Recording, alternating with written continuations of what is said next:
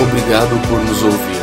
Para mais informações, visite famíliadosquecreem.com. Esses são os versículos 13 e 14 do capítulo 1 de Paulo aos Efésios. E as Escrituras dizem o seguinte: Em quem também vós estáis, depois que ouvistes a palavra da verdade, o evangelho da vossa salvação, e tendo nele também crido, fostes selados com o Espírito Santo da promessa, o qual é o penhor da nossa herança, para a redenção da possessão adquirida, para louvor da sua glória. Oremos por iluminação, Pai. Graças te damos uma vez mais. Fazemos isso por intermédio de Jesus.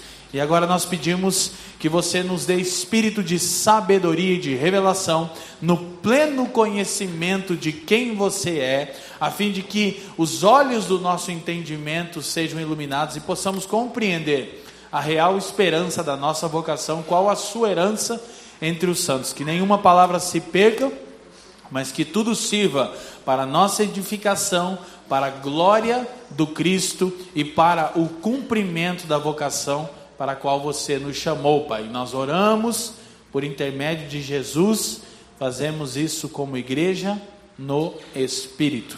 Amém e amém. Gente, então, é, tornaria-se inviável uma exposição de tudo que já foi dito aqui. Essa já é a quinta semana de exposição dessa carta e nós estamos somente então no versículo 14 agora. Teremos longas semanas pela frente. É, mas basicamente eu quero ainda relembrar, enquanto estiver no capítulo 1, mas essa e provavelmente a outra semana, que o capítulo 1 está estruturado em saudação, doxologia e oração. Então, Paulo sauda os santos, direciona a carta, se apresenta, no verso 1 e 2. Dos versículos 13 ao 14, Paulo está louvando a Deus por sua obra redentora através de Cristo por intermédio do Espírito. Do versículo 15 ao 23, Paulo passa a uma oração visando a internalização das verdades por ele expostas, do versículo 3 ao 14. E o que nós temos nesse hino de louvor que terminamos hoje são aquilo que o próprio Paulo chama de as bênçãos espirituais. Eu costumo dizer, e quase que termino esse assunto sem dizer isso, que as bênçãos espirituais são todos os recursos que Deus o Pai nos deu graciosamente em Cristo, para que por intermédio do Espírito nos tornamos e cumpramos o que ele nos chamou a ser e fazer. Amém? Vamos repetir juntos? Digam comigo: as bênçãos espirituais, As bênçãos espirituais são tudo aquilo são tudo aquilo que Deus nos deu Deus nos deu graciosamente em Cristo, graciosamente por intermédio do Espírito, para que nos tornemos e cumpramos aquilo que Deus nos chamou para ser e fazer. Amém? Então, as bênçãos espirituais são todos os recursos que o Pai nos dá em Cristo pelo Espírito, a fim de que sejamos e cumpramos o que fomos criados para ser e fazer.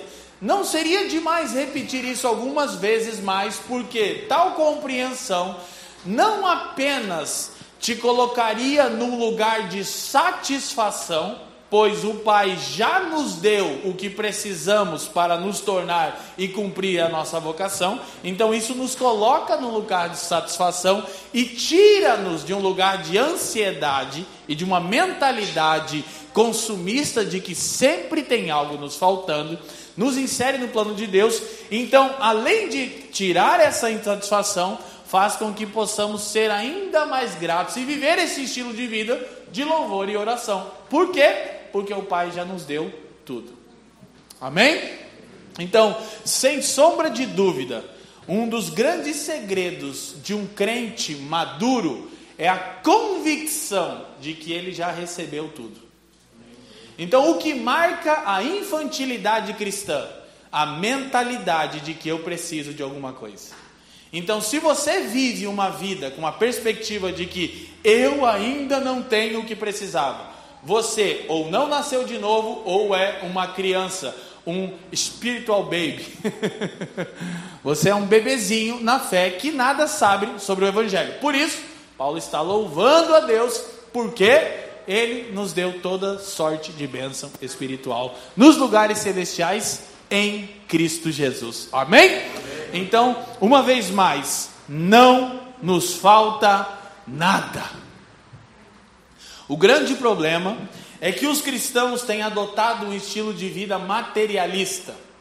Não materialista na perspectiva do que é materialismo, filosoficamente falando, porque materialismo não é exatamente o que a maioria de nós pensa, que é uma vida que procura só bens materiais. Não, esse é o resultado do materialismo. Materialismo é a filosofia que diz que tudo que existe é matéria e que além da matéria nada existe, ou seja, Deus não existe, não existe realidade espiritual e não existe nenhuma perspectiva celestial. Isso é o materialismo.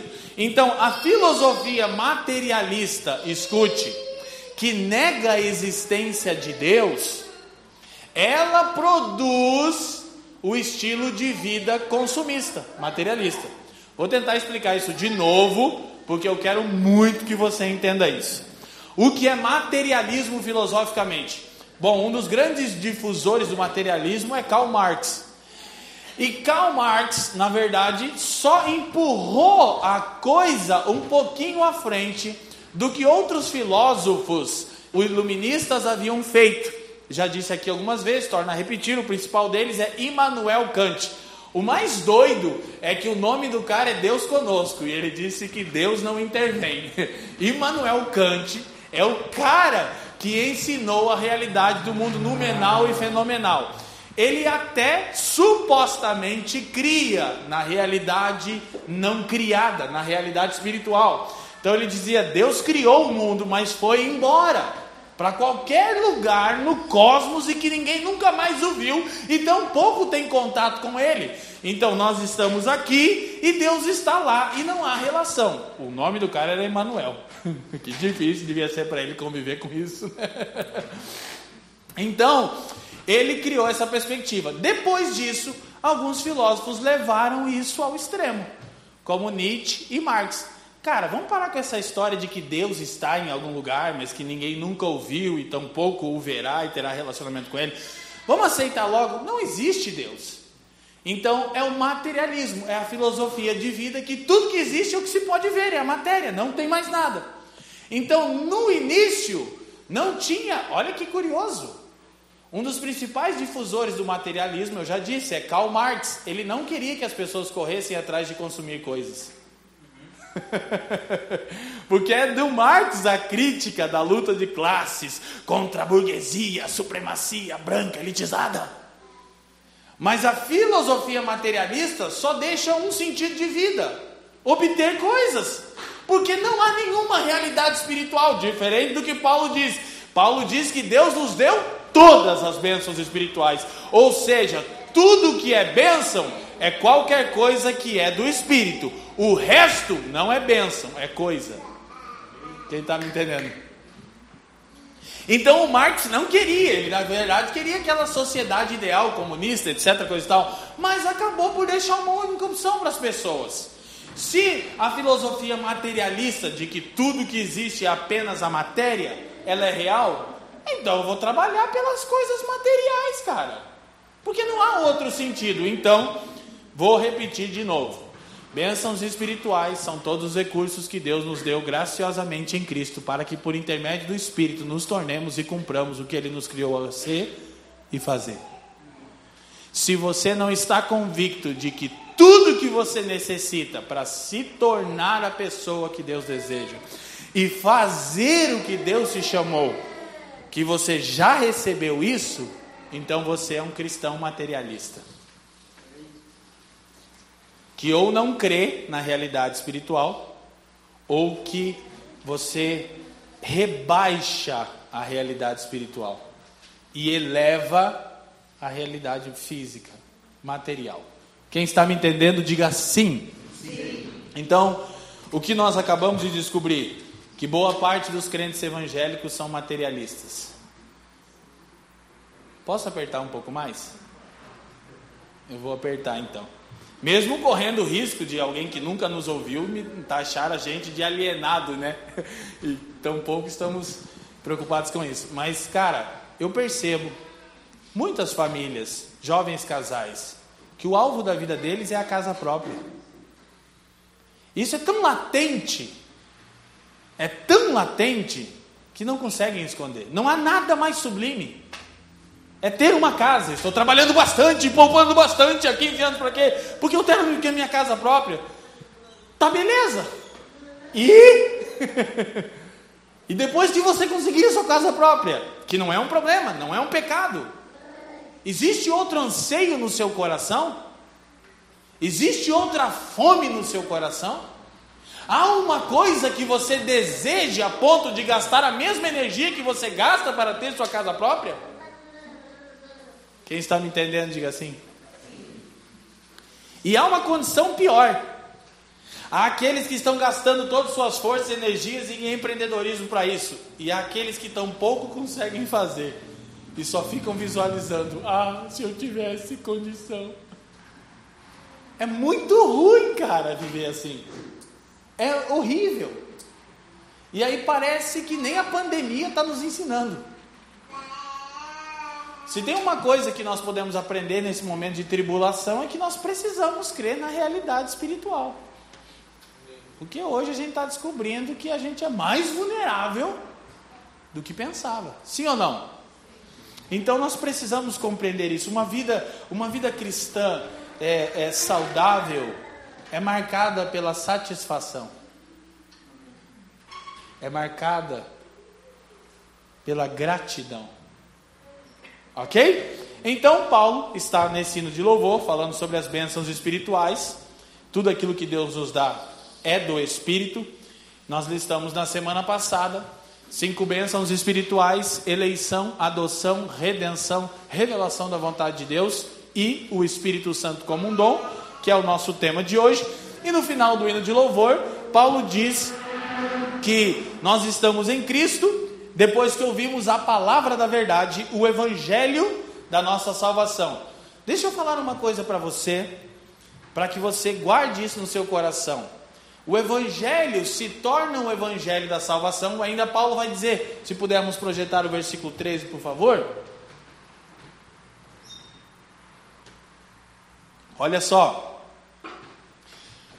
No qual também, né, em Cristo, vós, tendo ouvido a palavra da verdade, o evangelho da vossa salvação, e tendo nele também, tendo nele também, então o evangelho torna-se o evangelho da salvação para quem?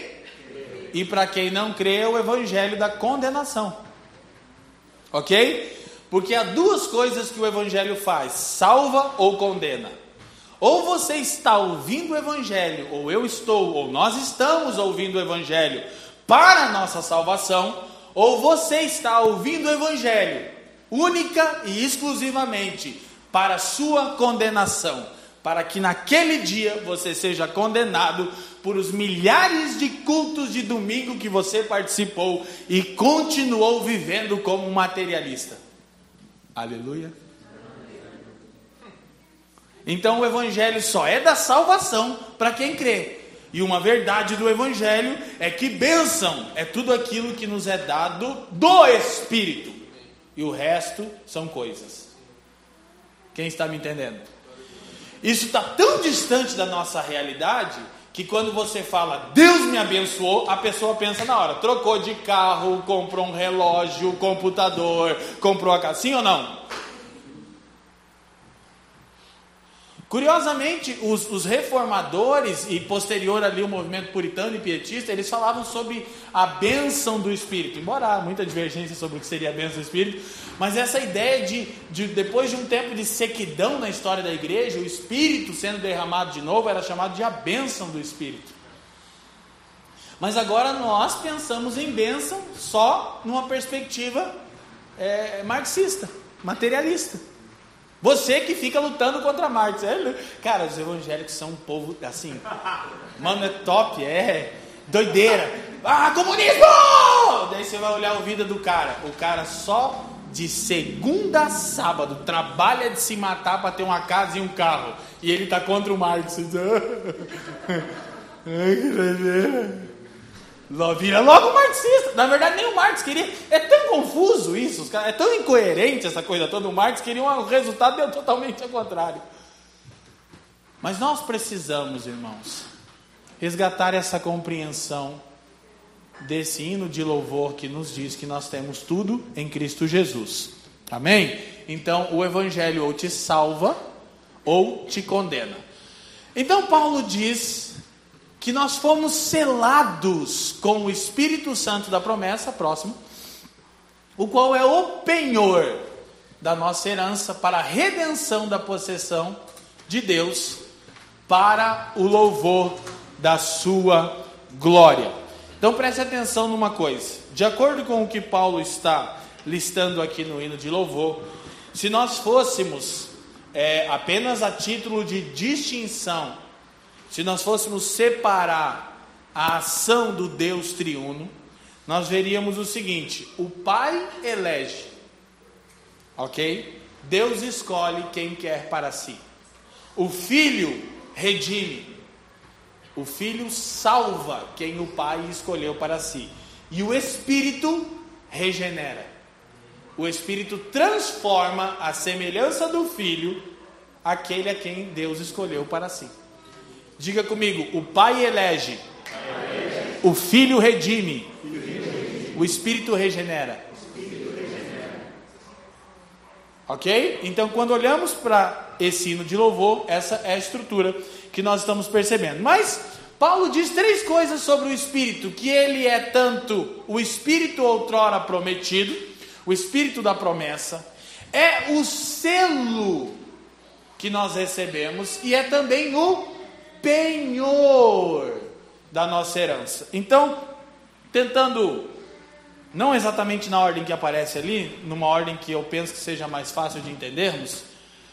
Primeira coisa, quando Paulo usa a palavra selo, volta o versículo 13, por favor. É, fosse selados com o Espírito Santo da promessa. A palavra selo é literalmente a palavra grega para aliança. Então, essa é a coisa fantástica do Evangelho. Nós fomos desposados, nós estamos prometidos em casamento. Então, a dinâmica aqui é a dinâmica de noivado, não é ainda a dinâmica de matrimônio consumado. Então, a ideia é que Cristo, que é o noivo, ascendeu aos céus, mas ele diz: Eu não vos deixarei órfãos. Eu rogarei ao Pai e Ele vos dará o Espírito Santo. Ok? Então, o Espírito Santo, nesse aspecto aqui, é o sinal. Olha só, Jesus fez o seguinte: Ele disse: Eu vou, mas quero marcar vocês daqui, o Levis, como aqueles. Ele até deu o dedo certo que ele está noivo. Você viu? Ele quer mostrar, tira a foto da aliança dele. Eu não estou pedindo ele em casamento faça esse ressalva no vídeo, eu quero deixar uma marca. E isso evidencia que vocês estão prometidos. Ok? Então, por que nós usamos uma aliança de noivado? Para que as pessoas entendam que nós já estamos comprometidos. Sim ou não? Então, o espírito na vida do crente representa esse comprometimento com o Cristo de Deus pertencemos a um noivo que foi buscar o dote. Na verdade, ele já pagou, ele deu entrada, é o que Paulo está dizendo. Mas ainda existe uma cerimônia, há, há bodas a serem celebradas, há algo muito mais pleno ainda, ok? Então, no primeiro sentido, isso. Agora, também existe uma outra aplicação. Os anéis naquela época, eles eram utilizados para, é, ó, como assinatura num contrato. Então você marca com o seu anel. Ok? Então, as duas metáforas são válidas. A verdade é que não dá para saber exatamente qual Paulo tem em mente, ou tem as duas também, né? Se ele fosse como eu, eram as duas, ele abrir janelas e seguir falando. E então a metáfora de que você sela um contrato, ó, é o carimbo, ok? Agora Paulo também diz que ele é o penhor, próximo verso de novo, vamos ficar transitando. O qual é o penhor? O penhor. E eu acho que isso é mais fácil de nós entendermos. Então a ideia aqui é de entrada. A ideia aqui é de que você, quando vai adquirir algo, ok? Você dá uma entrada. E essa entrada garante que aquele bem pertence a você. Mas uma coisa ocorrerá ao longo do tempo. Qual? Escute isso. Mais da mesma espécie dada na entrada será dado progressivamente até a conclusão da compra. Quem está me entendendo, sim ou não? Você não pode dar entrada num carro com dinheiro, naturalmente você precisa de dinheiro, ou vai dar um bem que vai ser convertido em dinheiro e depois enviar alface para a concessionária, né? Dizer, não, eu estou mandando em alface. Olha aí, aí tem mais 10 mil de alface. Não, não, não. Você dá da mesma espécie. Quem está entendendo? Por isso, o, o mesmo Paulo vai dizer quando escreve aos Coríntios que nós somos, estamos sendo transformados de glória em, em glória crescente, como que pelo Espírito ele diz. Ou seja, então, o Espírito é tanto a entrada, nós recebemos uma medida do Espírito, como a entrada da negociação, e há uma promessa diariamente ao longo do processo de compra, nós vamos recebendo novas medidas do Espírito de Deus. Amém? Você já provou um crescimento nas medidas do Espírito? Você consegue olhar para a sua vida e dizer: Poxa, eu fui crescendo no Espírito, eu fui recebendo coisas novas do Espírito de Deus. Já vamos falar quais são essas coisas, ok? Então, primeiro, o selo é marca de propriedade, ok? Digam comigo, marca de propriedade. Mas não apenas isso, preste atenção, é também sinal de autenticidade, ok? É, quando você usa o anel, você autentifica. É como esse sistema que agora já não tem mais, né, do cartório de reconhecimento de firma. Então, não só é a marca de que pertencemos ao Pai, mas é o sinal de autenticidade. Então, se o Espírito não é visto na vida de alguém, este alguém não pode dizer pertencer ao Pai. Olha aí, produção. se o Espírito de Deus não é visto na vida de alguém, esse alguém não pode dizer pertencer ao Pai. E a gente, calma, não vai ficar subjetivo aqui. A gente vai falar dessas evidências. De uma, a principal. Ok? O penhor já fala da experiência que o crente tem. Ah, vamos projetar. Eu, eu, eu não, eu, desculpa, olha só. Desculpa, eu esqueci que eu tinha mandado isso para você. Penhor, a experiência que o crente tem no Espírito presentemente é uma antecipação e garantia daquilo que será plenamente quando houver o resgate pleno da propriedade. Então, o Espírito nos é dado como uma antecipação e como uma garantia de que vamos recebendo novas medidas até que sejamos plenamente do Senhor. O selo marca de propriedade e de autenticidade. Mas Paulo também diz que o Espírito é o Espírito outrora prometido, ele é uma promessa. Promessa. Deus prometeu por meio dos seus profetas enviar o seu Espírito. Nunca é, é, pode deixar essa projeção, nunca é demais relembrar que no texto de Ezequiel, capítulo 36, versículo 24 ao 27, tem dois textos, tem o texto de Joel 2, 28, mas essencialmente Paulo tem em mente Ezequiel 36. Qual a diferença?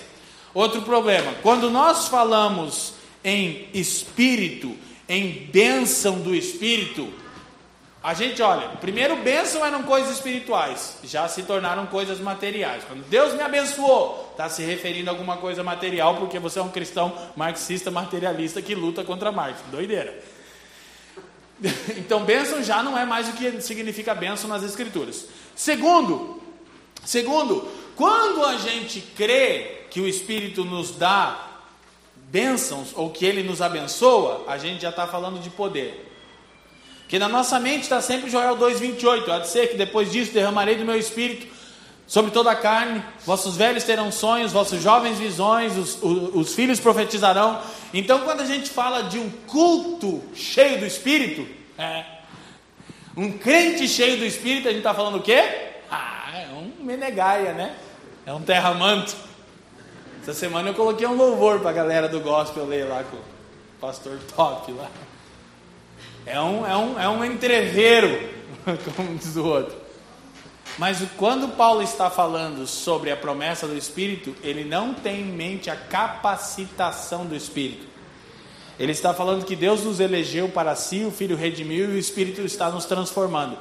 O texto de Ezequiel, prestem atenção, não fala de empoderamento, fala quando Deus diz a Israel que tornaria a congregar Israel e que ele daria um coração de carne, sensível à sua vontade e à sua voz e daria um novo espírito a eles e colocaria o seu espírito dentro deles.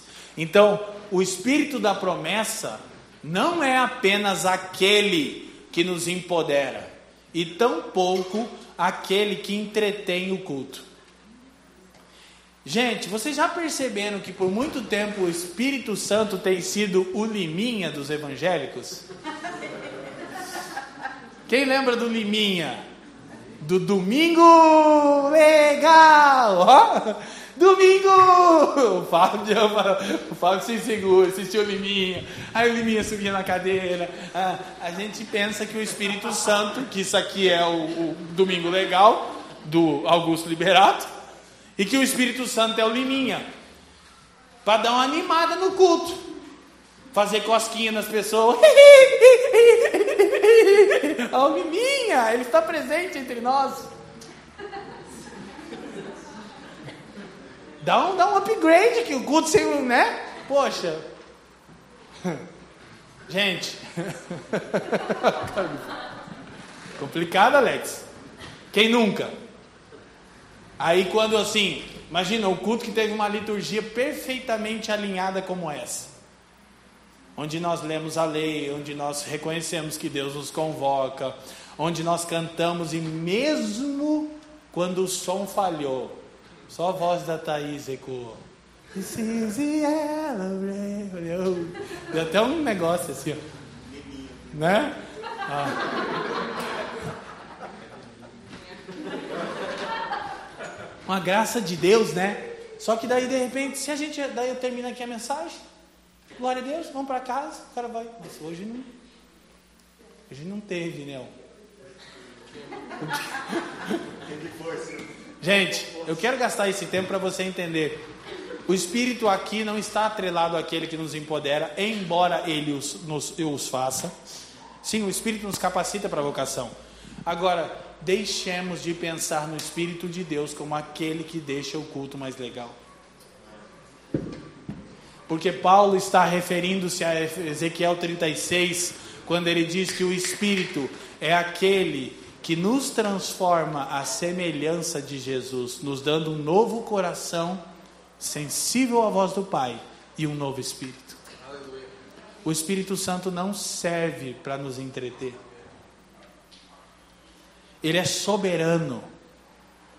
A Escritura diz que o Senhor é o Espírito, e onde o Espírito do Senhor há liberdade. O Espírito de Deus é soberano sobre nós.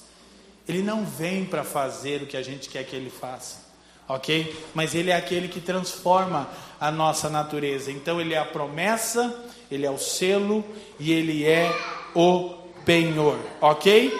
Então, digam comigo: promessa, promessa selo, selo, penhor. Então, a conclusão é, próxima citação. Aquela, não, a primeira que eu coloquei lá, que você já tinha passado, depois dessa, Vivi. Depois dessa é para ter uma. Vai uma, mais uma, a próxima. O Espírito na vida do crente é a evidência inegável de que o tal pertence ao Pai por meio da obra redentora do Filho. Gente, presta atenção. A evidência de que alguém pertence a Deus, não é que esse tal frequenta a igreja cristã e que porventura tem um linguajar evangélico, como está amarrado, queima, crente-os. Essa não é a evidência de um verdadeiro cristão. A evidência de que alguém pertence ao Pai é o Espírito. Agora pergunta, eu espero que não seja tão complexo, que eu tô, eu tô realmente empurrando um pouquinho para falar. A pergunta é: como o Espírito é evidenciado na vida de alguém? Qual que é a tua tentação? Já comecei a gostar, mas tua tentação é já pensar no, no manto, né? no, no Govas Névias.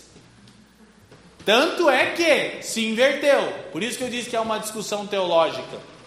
Porque aqueles que falavam sobre a segunda bênção. O que, que é a segunda bênção? É a pessoa orar em outras línguas ou evidenciar dons.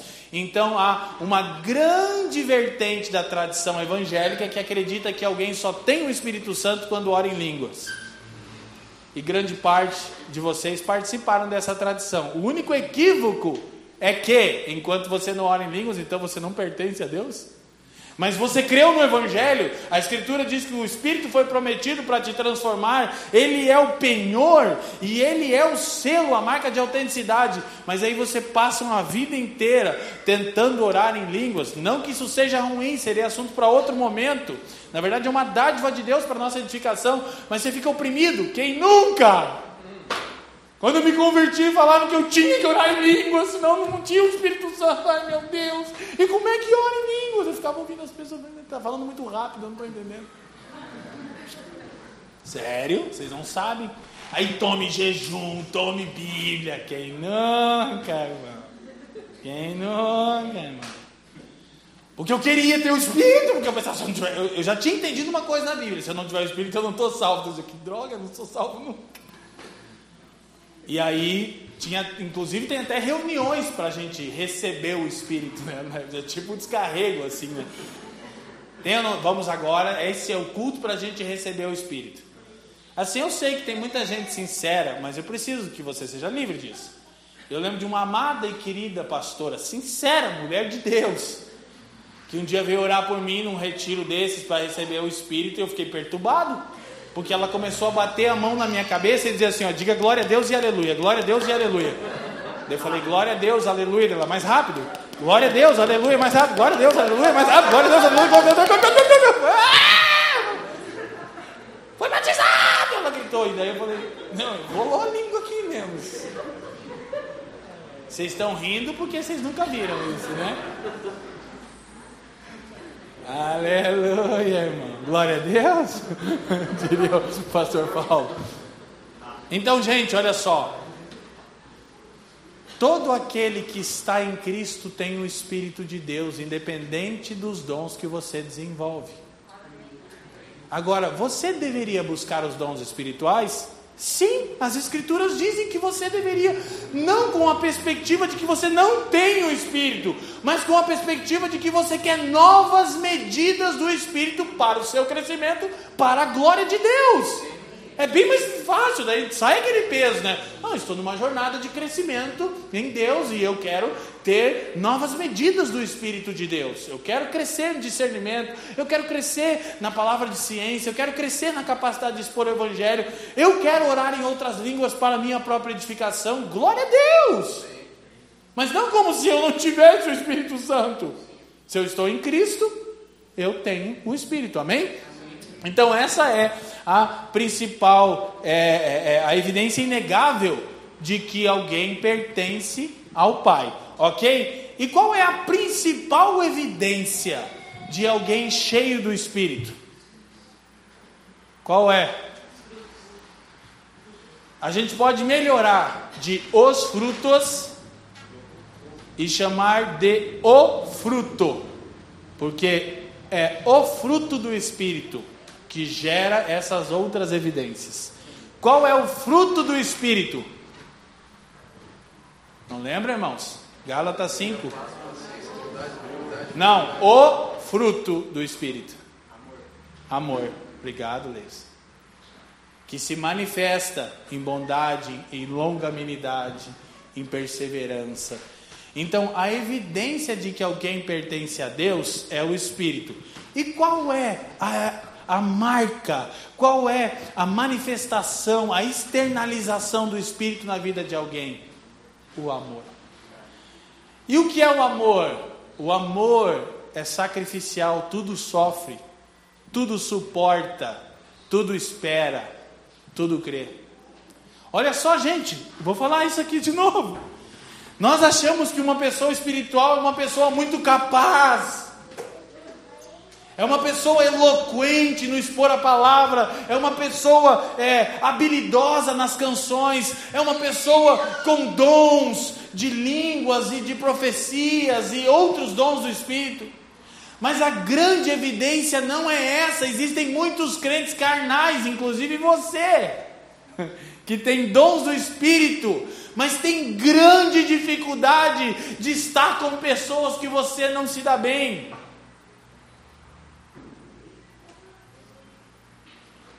Um dos principais pecados contra a vida da igreja e contra a obra da redenção é você escolher com quem vai ter comunhão.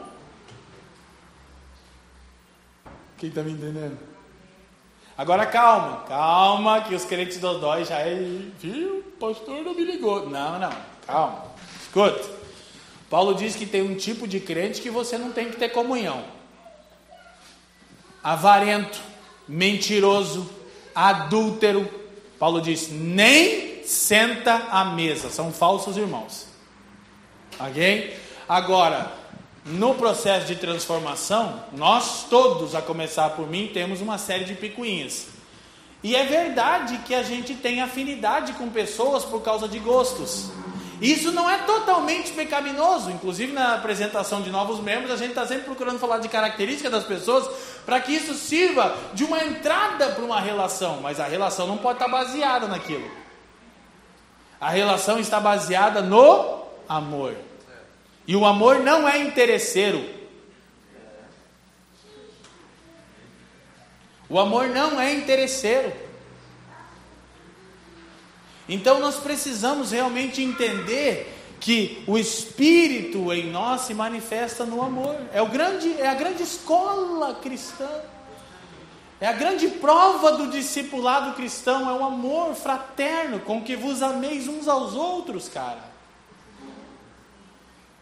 Mas a gente está toda hora né, transferindo a responsabilidade para alguém, para alguma situação, para alguma pessoa. Quem está me entendendo, diga assim. Então, a principal evidência de alguém cheio do Espírito, imerso nessa nova realidade, é o fruto do Espírito, o amor. E nós precisamos orar por isso. Pai, desenvolve em mim pelo Espírito o amor de Jesus. E deixa eu te falar uma coisa, o amor, ele não beneficia só o outro. Ele beneficia você que se torna livre do fardo do outro, no sentido de você viver uma vida para a glória de Deus, de não viver uma vida baseada na expectativa do que as pessoas pensam de você, mas você sempre pensa em o que você tem para dar às pessoas, dentro das suas limitações, como eu posso servir essa pessoa. Isso é tão belo, não é, irmão? Então, essa é a evidência. Claro, o Espírito se manifesta com dons para a edificação da igreja, lógico, e nós queremos todos os dons do Espírito. Agora, Paulo diz: ainda que eu falasse a língua dos homens e dos anjos, se não tivesse amor, eu nada, olha só, eu não me torno. Paulo diz que é o amor que me torna semelhante a Jesus, não o dom do Espírito.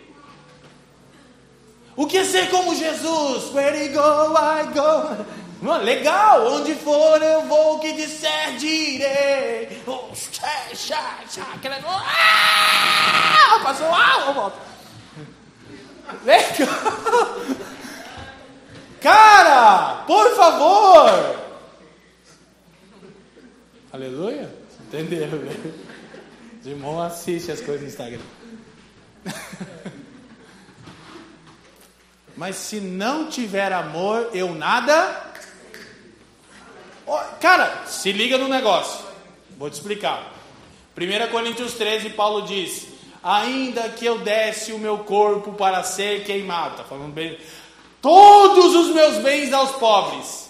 Sem amor eu nada. Ele não está dizendo que foi ruim, os pobres vão torrar tudo que você deu, vai ser uma bênção para eles. Só que você não se tornou, você só fez. Quem está me entendendo? Sim. A coisa mais difícil é você fazer o rico entender, primeiro, que ele não deve confiar na riqueza. Depois ele entende isso, aí você diz: agora você tem que entender que você não deve apenas repartir a riqueza, você tem que doar a si mesmo junto com as suas ofertas. Aí é demais, porque daí eu já pago a conta, mas aí eu ter que me relacionar com a pessoa. Quem está me entendendo? Então, esse é o grande desafio. Sem amor, não estamos nos tornando.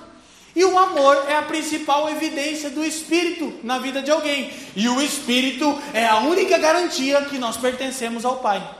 Entendeu a conta? Posso fazer o apelo agora? Vai lá, Thaís. Vou dizer de novo para a gente ir avançando para a nossa conclusão. Sem amor eu não me torno semelhante ao Filho de Deus. A razão pela qual o Pai me salvou. Eu fui salvo para me tornar como Jesus, amém? Então, sem amor eu não me torno. O amor é a principal evidência do Espírito na vida de alguém.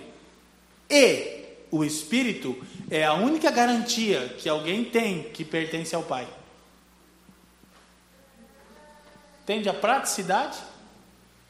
Então nós precisamos andar no Espírito que é o equivalente a viver em. Eu já disse aqui algumas vezes e vou repetir. Eu vejo que os irmãos ficam em choque quando eu falo isso. A qualidade da nossa vida espiritual não é medida pelo tempo de relação que nós passamos com Deus, é medida pela forma com a qual nos relacionamos uns com os outros.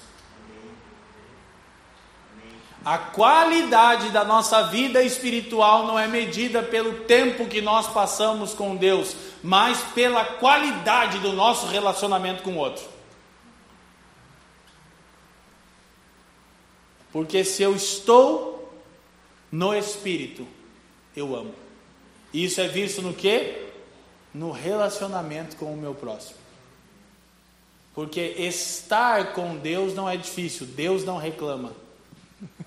né? Mas estar com o próximo é o que nos aperfeiçoa. Então, Paulo tem isso em mente, essa é a principal evidência de alguém cheio do Espírito. Então, principal evidência, o amor. Principal manifestação, tornar alguém semelhante a Jesus. Eu digo isso milhões de vezes e vou repetir para a gente ir caminhando. A principal manifestação do Espírito Santo não são dons, sinais ou prodígios. A principal manifestação do Espírito é tornar alguém semelhante a Jesus. Amém? Essa é a evidência. Ok? Então, o ministério do Espírito. Por que nós estamos falando? Porque é o que Paulo está tratando nesses dois versículos. O ministério do Espírito. Vamos para a nossa próxima projeção, por favor.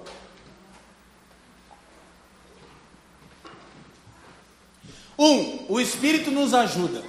Paulo diz isso também em Romanos capítulo 8, né? versos 26 e 27. Relacionado à ambiguidade de nossa existência, o já e ainda não do reino. O que, que o Espírito nos ajuda? A suportar a ambiguidade da nossa existência. Porque nós não suportamos essa era, mas nós estamos aqui. Então o Espírito nos ajuda a lidar com essa ambiguidade. Eu estava conversando com alguém essa semana, ouça isso, com um precioso irmão aqui da comunidade, e eu disse para ele que é um, é um desafio muito perene que está posto para os discípulos de Jesus, porque ao mesmo tempo que eu não devo amar essa vida, eu tenho que amar essa vida. Porque uma interpretação equivocada do que é odiar a própria vida levou a gente a uma esperança nihilista, a, a, aos crentes alienados. Não, eu tenho que odiar essa vida. Calma, você tem que odiar a vida da alma. Não é essa vida como um todo, senão nós não vamos poder viver para a glória de Deus. E por que eu estava falando? Porque esse jovem, Estava falando do coração dele, é verdade. Inclusive eu me vi muito assim nele. Ele disse, cara, eu quero nada. Quero Deus. Eu falei, ai, ai, que legal. Eu, 20 anos atrás, estava nessa pegada, e não estudei. Né? Não está errado. Todo mundo precisa ser marcado por esse sentimento de desprezo pelas coisas dessa era. Mas depois você vai amadurecer e você vai entrar na crise de Paulo. Eu não sei o que é melhor. Quer dizer, ele diz: melhor é partir e estar com Cristo, mas, mas também é uma grande necessidade que eu esteja aqui entre os irmãos. Quem está me entendendo? Então, eu preciso odiar essa vida, os prazeres dessa era, mas eu tenho que amar essa vida. Por quê? Porque em Sua soberania, Deus me deu uma vida nessa era. Ela tem que servir para alguma coisa. Quem está me entendendo? É uma ambiguidade, então é só o Espírito que nos ajuda.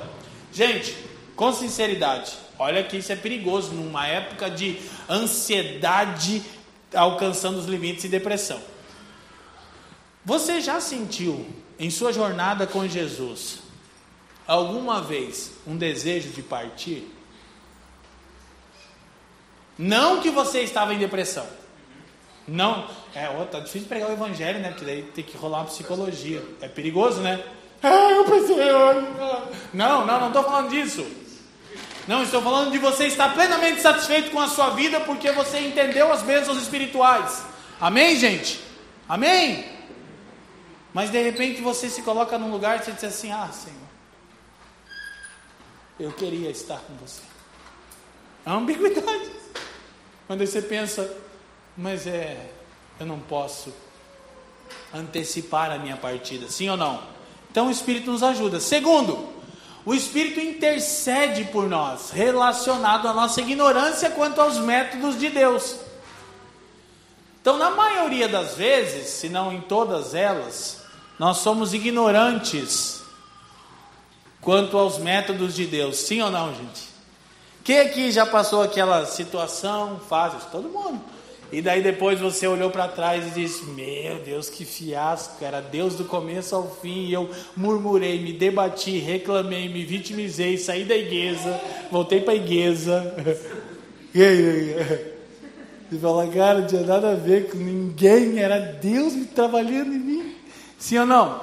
Sim, então o Espírito intercede porque aí nós vamos orar, essa, essa, essa dinâmica é muito legal, o Espírito como esse selo, esse penhor, a promessa, ele corrige a nossa oração, olha só querido, você diz, pai, eu preciso disso, ele diz, não pai, não leva em consideração, não é isso que ele precisa, o que no, de fato ele quer dizer é isso aqui ó, o Espírito tem que drenar e filtrar as nossas orações, graças a Deus, amém? Se Deus ouvisse todas as orações que você já fez, você estava perdido, né, irmão? Fala a verdade, sim ou não? Se Deus ouvisse, tá bom, então tá. Ai, não, não, é brincadeira. É. E por último, o Espírito intercede de acordo com a vontade de Deus. Ele alinha o nosso, o nosso clamor. Então nós sabemos que Deus nos ouve porque estamos orando segundo a sua vontade. Amém, gente? É, o que nós vamos entender é que as facetas do ministério do Espírito, vamos lá projetar, as diferentes facetas do ministério do Espírito de Deus: liberta, habita, santifica, guia, testifica e por fim ressuscitará os filhos de Deus. Então, qual é a obra do Espírito? Primeiro, ele nos liberta da escravidão do pecado. Amém? Glória a Deus. Ele habita em nós, Ele está conosco. Ok? Ele nos santifica, Ele está nos modelando a imagem de Jesus. Ele nos guia, Ele nos conduz, Ele nos aponta o caminho. Querido, é por isso que nós deveríamos sempre orar ao Senhor, porque o Espírito vai apontar o caminho, ok? E ele testifica de que não importa o que aconteça, nós somos filhos de Deus. E naquele dia seremos ressuscitados para a glória de Deus. Que conforto, né, irmãos? Coisa gloriosa. Então, essas são diferentes facetas do ministério do Espírito. Agora, o que nós precisamos ter em mente é o seguinte: Essa evidência do Espírito, então, é o amor, como nós já trabalhamos. E nós precisamos entender o seguinte: nesse processo de nos guiar, no processo de nos conduzir, escute, o Espírito nada acrescenta à obra de Jesus, mas ele aplica tudo que se refere a ela em nós. Ok? O Espírito, olha só, a gente vai semana que vem começar a observar isso. É por isso que Paulo vai acabar essa exposição e ele vai orar. Depois de falar tudo aquilo que nós somos agora em Deus por intermédio de Cristo do Espírito, Paulo diz: Olha, então desde que eu ouvi falar que vocês creem no Senhor e vocês amam uns aos outros, eu tenho orado constantemente por vocês. Para quê? Para que o Espírito ilumine vocês e os ensine a aplicar essas verdades. Então, o Espírito nos levará, nos conduzirá toda a verdade, não é uma parte dela, é a toda a verdade. Naturalmente, esse é o processo da vida cristã. Então, escute: o Espírito nada acrescenta à obra de Jesus, ele só aplica ela em nós. Amém? Glória a Deus, ele está aí para glorificar a Cristo.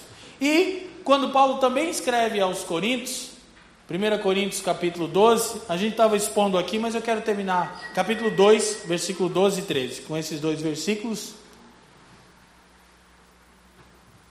para nós terminarmos essa exposição. Quando a gente projeta, tem uma coisa interessante. Lembra que a gente falou sobre unificação, a bênção do futuro, semana passada? É exatamente o Espírito que unifica todas as coisas. É o Espírito de Deus que dá esse sentido de integralidade na nossa existência. 1 Coríntios 2, versi, é, 12, 12 e 13. Ora, nós não temos recebido o Espírito do mundo, mas sim o Espírito que provém de Deus. E por que nós recebemos o Espírito que provém de Deus? Escute. A fim de compreendermos as coisas que nos foram hã?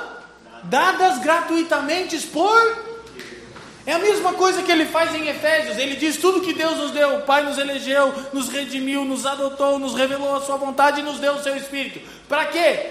Para que nós compreendamos o quê? Tudo que Ele já nos deu. Então o Espírito aplica a obra de Cristo. Eu posso estar cônscio das verdades cristãs, sem contudo nunca ter experimentado nenhuma delas. Quem está me entendendo? Então existem muitos crentes carnais. O que é um crente carnal? É alguém que não experimenta a aplicação da doutrina. Ele só sabe a doutrina. Mas o Espírito é aquele que aplica e que nos faz compreender. Deus já nos deu gratuitamente. Deus nos deu tudo pela graça, mas eu preciso do Espírito para entender tudo que Deus me deu. Amém? Então, compreender que o Espírito é esse a quem nós é, recebemos como o professor, como aquele que aplica a nós. Amém, gente? Glória a Deus. Então, aí Paulo diz no próximo versículo: dessas coisas que Deus nos deu gratuitamente, olha só, nós também falamos. O que, que nós estamos aqui? Falando das coisas que Deus nos deu gratuitamente. Eleição, redenção, adoção, revelação. Não com palavras ensinadas pela sabedoria humana, mas com as palavras ensinadas pelo Espírito Santo. Se tem um cara que pode dizer que isso é verdade, sou eu. Comparando coisas espirituais com espirituais. Então, Paulo está dizendo: o Pai nos deu o Espírito, para quê? Para que compreendamos o que ele já nos deu graciosamente. Ok? E nós falamos sobre essas coisas. E não usamos palavras de sabedoria humana, mas usamos as palavras que o Espírito vai nos dando. Ele vai nos dando as palavras corretas. corretas. E como que a gente faz isso? Comparando as coisas do Espírito com pessoas espirituais. Aí está o grande desafio da exposição bíblica. Porque nós deveríamos ser pessoas espirituais para compreender as coisas do Espírito. Então nós comparamos coisas espirituais com pessoas que são espirituais. O Espírito está nos ensinando todas essas coisas. E quais são essas coisas? São todas as coisas que glorificam a Jesus. Amém? São todas as coisas que glorificam a pessoa de Jesus. Em tudo, o Espírito quer nos ensinar a glorificar Jesus. Olha que coisa maravilhosa, na integralidade da existência, o Espírito quer nos ensinar a glorificar Jesus, de maneira que tudo seja para a glória de Jesus. Lembra como Paulo terminou? Volta Efésios agora 1, versículo 14, Bibi, e nós terminamos também. O qual, o Espírito, né, é o penhor da nossa herança para a redenção da possessão de Deus. Leiam para mim, por favor. Mais uma vez.